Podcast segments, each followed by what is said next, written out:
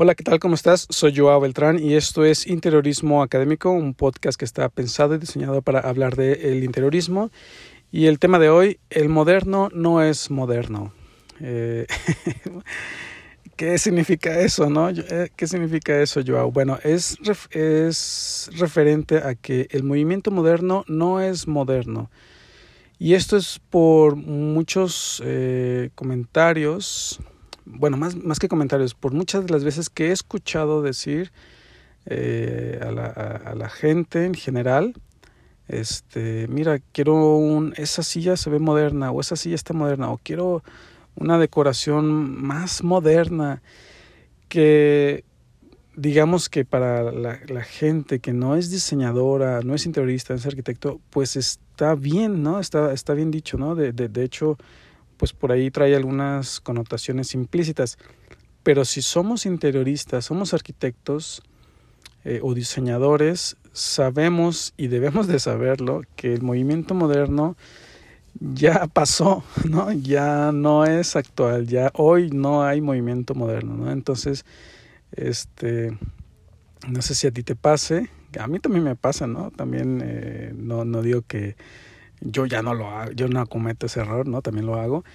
Pero saber que cuando nos referimos a, a que queremos una silla moderna, este, nos estamos refiriendo a un, a un estilo arquitectónico que ya quedó en el pasado, que de hecho está en el siglo pasado, que tuvo sus orígenes por allá de los 1920, 1911, si tú quieres, este, y que terminó sobre los años 80 en el post-moderno o el tardo moderno.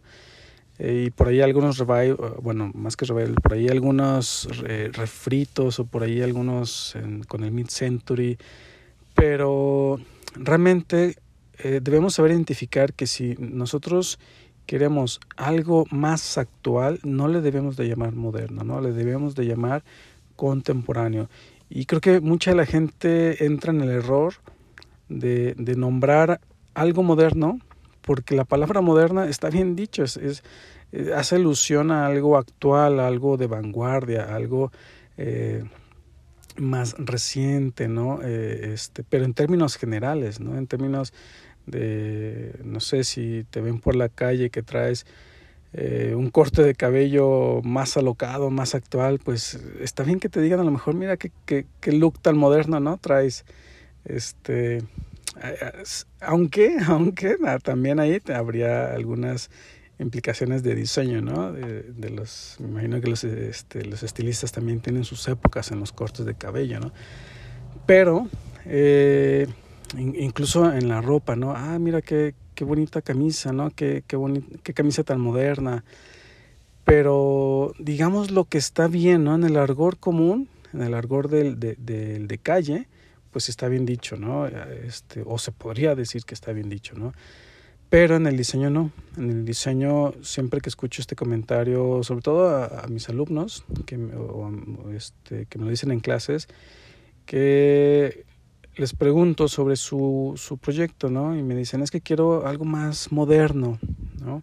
Algo moderno, algo más, eh, más moderno, ¿no? Realmente con esta frase.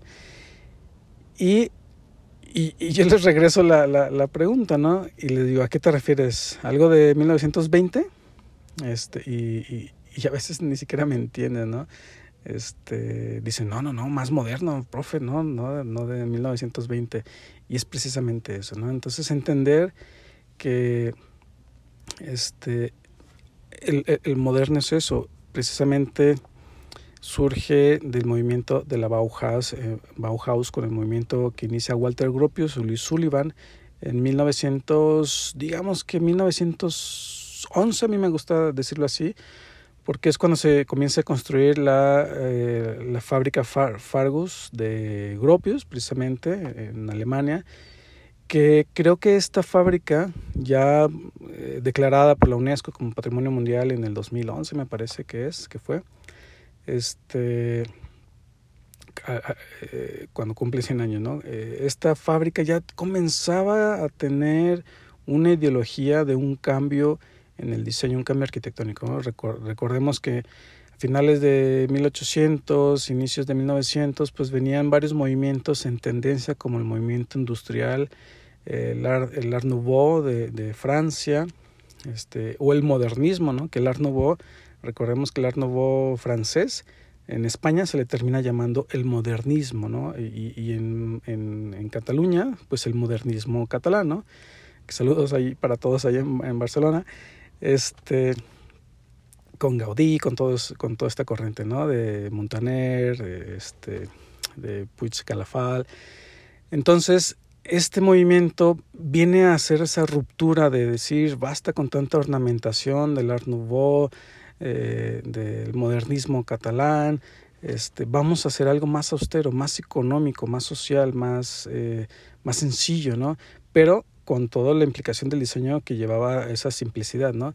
Y comenzaban a ver términos como la funcionalidad, el formalismo, este, donde eh, un proyecto arquitectónico pues ya se preocupaba por la función que debían cumplir las nuevas viviendas sociales, este, las nuevas instituciones, ¿no? Eh, por ahí mismo la misma escuela del Bauhaus.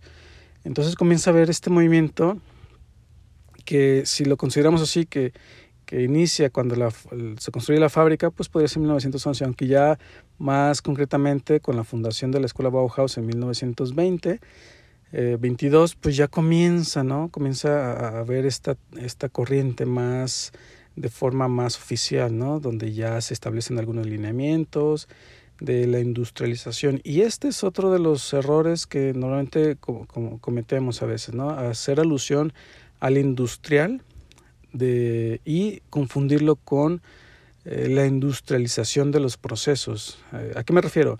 Bueno, que también en, 1900, en 1880, perdón, eh, cuando hubo la industrialización de los procesos de fabricación, recordemos que anteriormente pues venían los, los, los oficios, ¿no? los herreros, los carpinteros, y, y, todo se hacía así, ¿no? a través de, de, de la escuela de oficios. Cuando aparece la, la industria, las fábricas precisamente, en esta famosa era industrial que ocurre sobre todo en Inglaterra con las ciudades, eh, las ciudades industriales o las ciudades satélites, perdón, este, pues eh, comienza a ver un, una nueva forma también de construir este, y, ahí tenemos el gran hito del, del movimiento industrial eh, este, de, de la industrialización es la Torre Eiffel de, de, en París con esta construcción de en fierro forjado, ¿no? Con, con, con, la utilización de remaches este, para unir las piezas, este, el propio Palacio de Cristal en Inglaterra, eh, también con, con, la utilización de remaches para la, la, unión de piezas. Y esa es una de las partes claves de la, de la, de la era industrial, del movimiento industrial, que no existían los tornillos y tuercas, que ya lo, lo he platicado en otro episodio, no existían estos elementos este, para la unión de piezas metálicas, ¿no? Y por eso se hacían en remaches que tenían que calentarse, después martillarse, y así es como funcionaba la unión de las estructuras metálicas, ¿no? Este, que tuvo mucho auge en, en Inglaterra, ¿no? Con, con eh, muchos de los edificios, ¿no? Las bibliotecas, el, el Centro Nacional, este, eh, y cosa curiosa que se confunde este movimiento industrial con las fábricas industriales que se reciclaron en Nueva York en los años 70, eh, 60, 70, cuando decae Nueva York, este, si recuerdas esas películas de, de los de la de, que se filmaban en Nueva York debajo del tren, en los puentes del tren, que eran llenas de graffiti y de delincuencia y, y, y zonas eh, muy underground, eh, ese ambiente neoyorquino, pues ese era el ambiente que se vivía en Nueva York, con esa decadencia. Entonces, y eran escenas filmadas en estas zonas industriales de na naves eh, abandonadas, ¿no? Entonces comienza a haber un reciclaje de la ciudad, de estas zonas industriales, de estas naves, y se reconvierten en vivienda. Entonces se comienzan a subdividir estas naves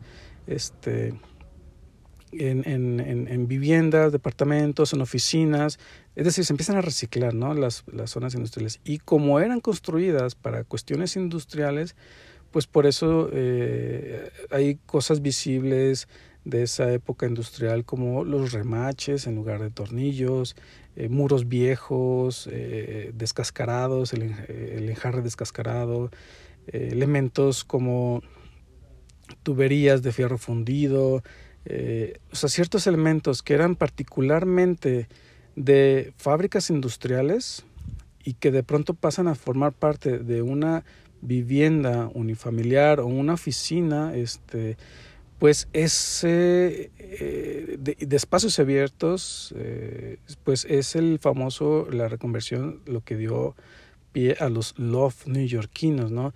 Es decir, te subdividen una, una bodega industrial eh, en cuatro, por ejemplo, o seis unidades, y pues al no poder construir muros interiores, porque las alturas son muy altas, los ventanales son muy altas, este, construir muros interiores implicaría tener un espacio de, de 3x3 de, eh, en, en, un plano y alturas de 6, 7 metros. Entonces se verían espacios demasiado desproporcionados. Entonces, eh, por ahí, y, pensar en esta reconversión que hubo, pues por ahí se intentaba como no subdividir los espacios, por eso eh, son ambientes, son espacios de un solo ambiente, donde encuentras la cocina, sala, comedor, recámara, en un solo ambiente sin muro, ¿no? A lo mejor ahí hay algunos truquillos de diseño para un poco intentar subdividir los, los usos, ¿no?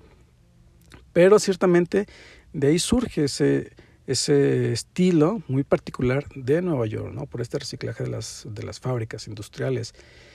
Y es ahí donde se confunde muchas de las veces que alguien, luego queremos poner un, nuestro propio estilo ¿no? en nuestra casa. Ah, voy a poner algo industrial y pensamos en, el loft eh, en los loft neoyorquinos con ese carácter de elementos de la industrialización del 1880, ¿no?